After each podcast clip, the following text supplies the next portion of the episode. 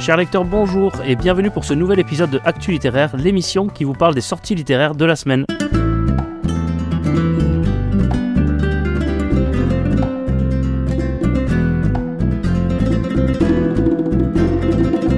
Comme d'habitude, cette émission se divisera en trois parties. Une partie histoire, une partie bande dessinée et manga et une partie roman.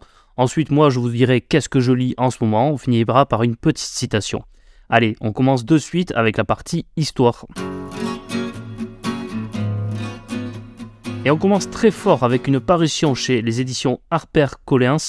Ça s'appelle J'avais 12 ans et j'étais résistante. C'est écrit par euh, Josette Forgue Torrent, Johanna Cincinnatis et Olivier Montaigu. En fait, c'est le témoignage de Josette Forgue Torrent, qui était l'une des plus jeunes résistantes de France. Josette a 10 ans. Elle vit en Bretagne avec ses parents lorsque les nazis entrent dans Saint-Malo. Euh, son père est parti au front, il est parti rejoindre la, zone libre. Donc sa famille traverse la France pour aller le rejoindre à Perpignan.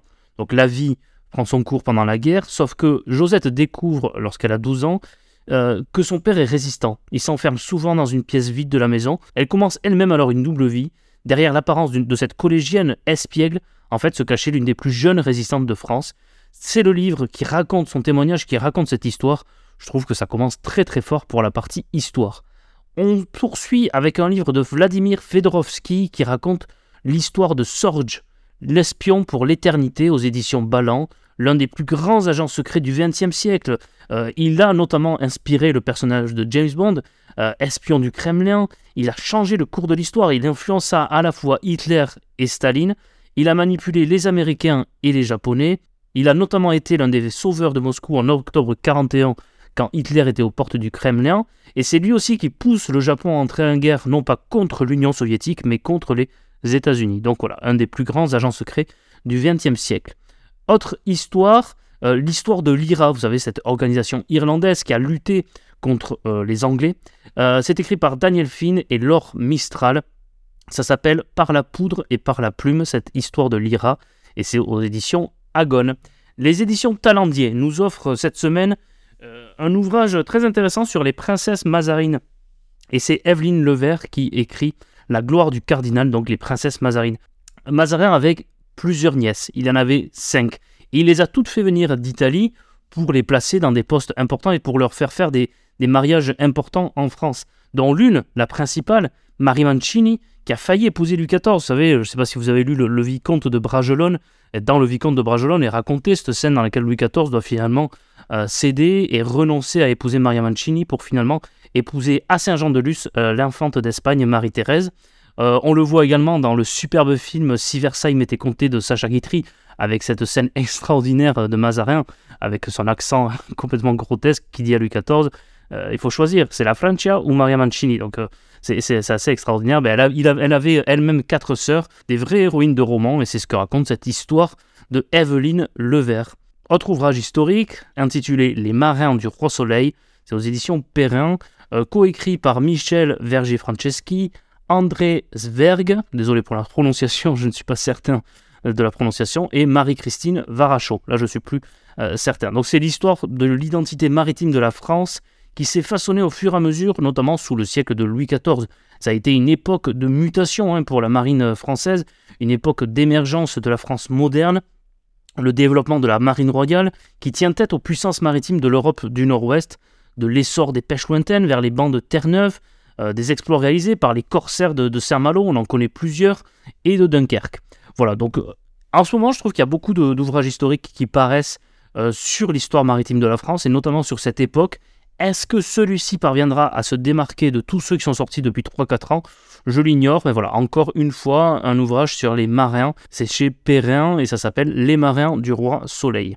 Un autre ouvrage intitulé Les Grecs. Les Grecs, C-Q-U-E-S, donc les Grecs au féminin. C'est chez Talendier, c'est écrit par Aurélie Damé, Destin de femmes en Grèce antique.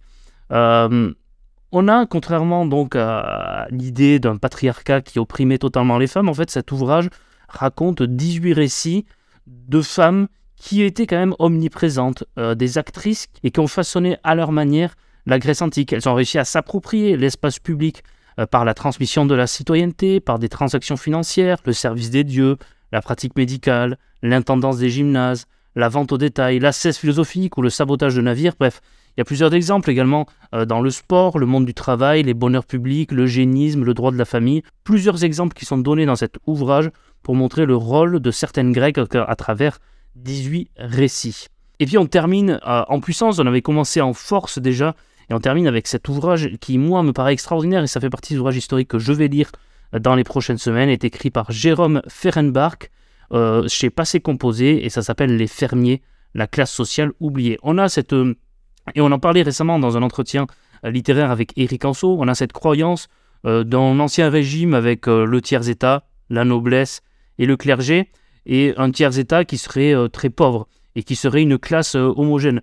En fait, pas du tout. Et c'est ce que cet ouvrage essaie de montrer, c'est que le tiers-état était, était multiple et à l'intérieur de ce tiers-état, on avait ce qu'on appelle les fermiers. Certains étaient très riches, certains avaient une importance sociale considérable, et c'est un petit peu les ancêtres de la classe moyenne. C'est ce que prétend euh, l'ouvrage. Donc, euh, avant la Révolution française, entre propriétaires, travailleurs, cette classe moyenne, avant la lettre, organise les campagnes, donne du travail.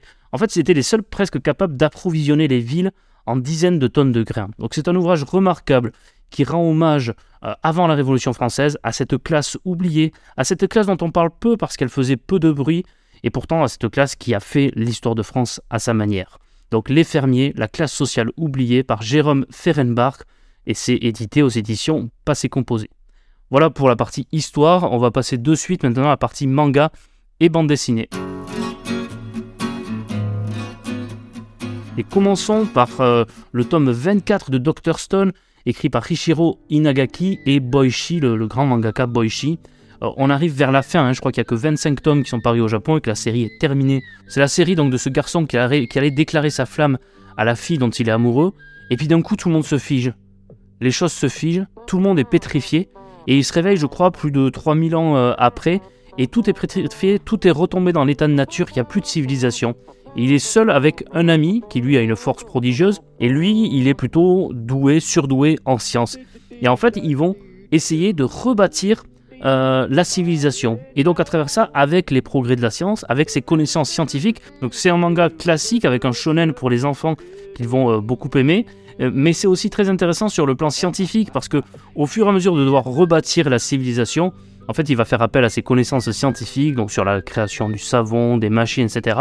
Le tome 2 de Katsu de Mitsuro Adachi, vous savez, le, grand Mitsuro Adachi, dont on connaît peu ses, œuvres et qui est en train de paraître en France, qui est en train de nouveau d'être popularisé en France. Et là, c'est Katsu, sa série euh, sur la boxe, avec un garçon qui va se mettre à la boxe pour plaire à une fille.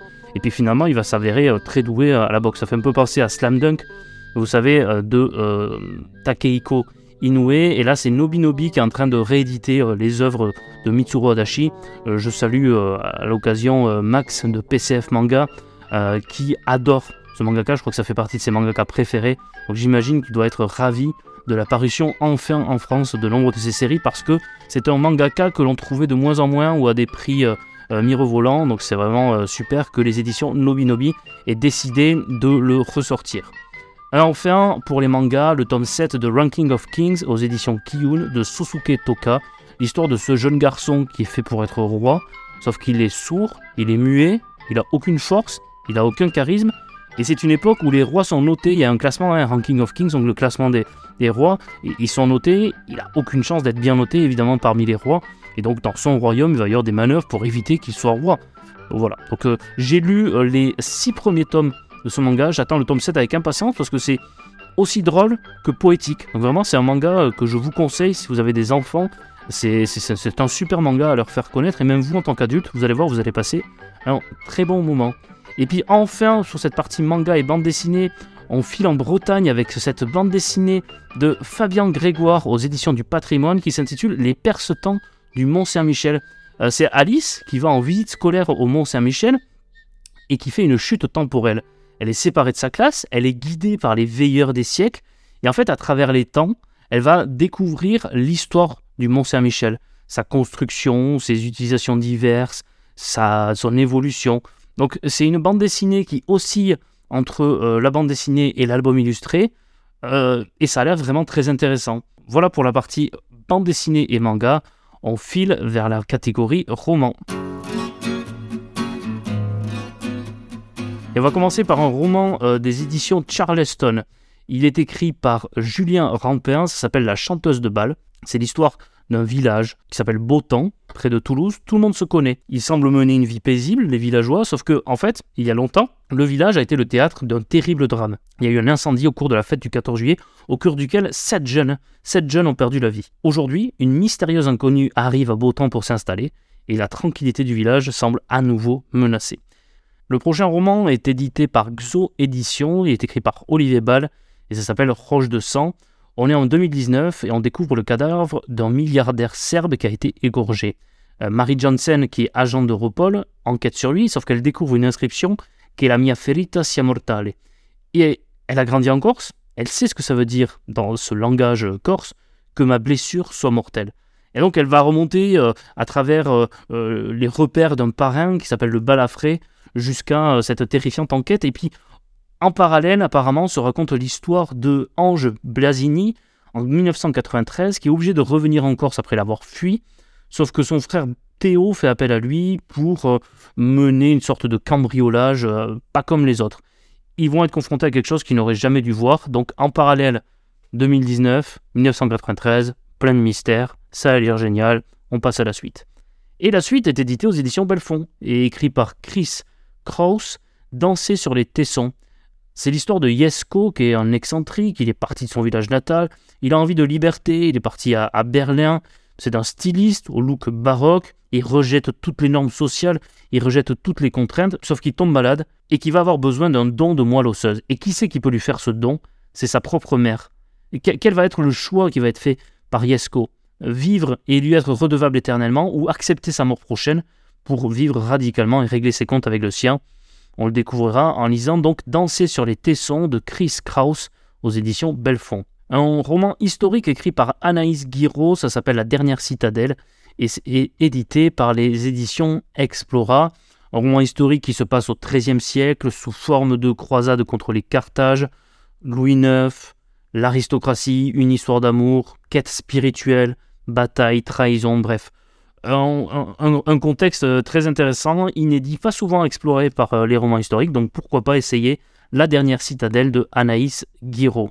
Et enfin, pour terminer la partie roman, ça s'appelle Bien sûr Nous eûmes des orages, édité chez Popcards Factory et est écrit par Anthony Citruc.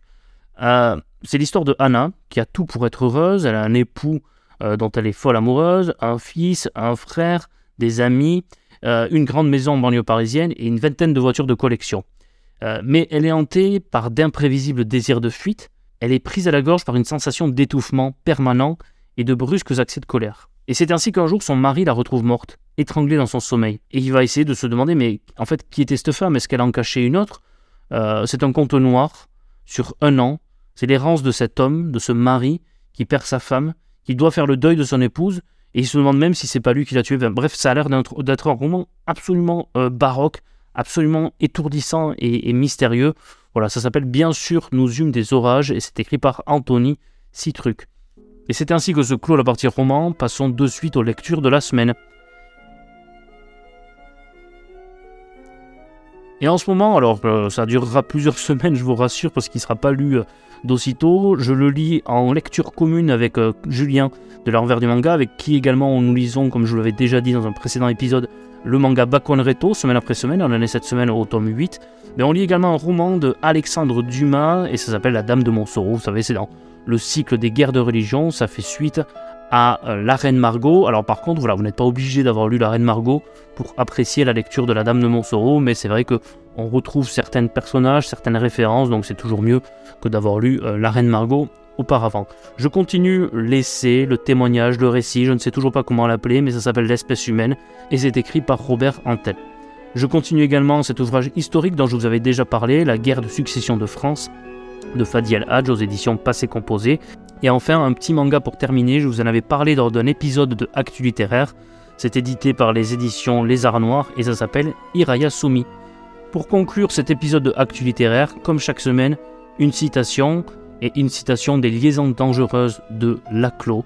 Adieu Marquise, je ne vous dis rien de mes sentiments pour vous, ce que je puis faire en ce moment, c'est de ne pas scruter mon cœur.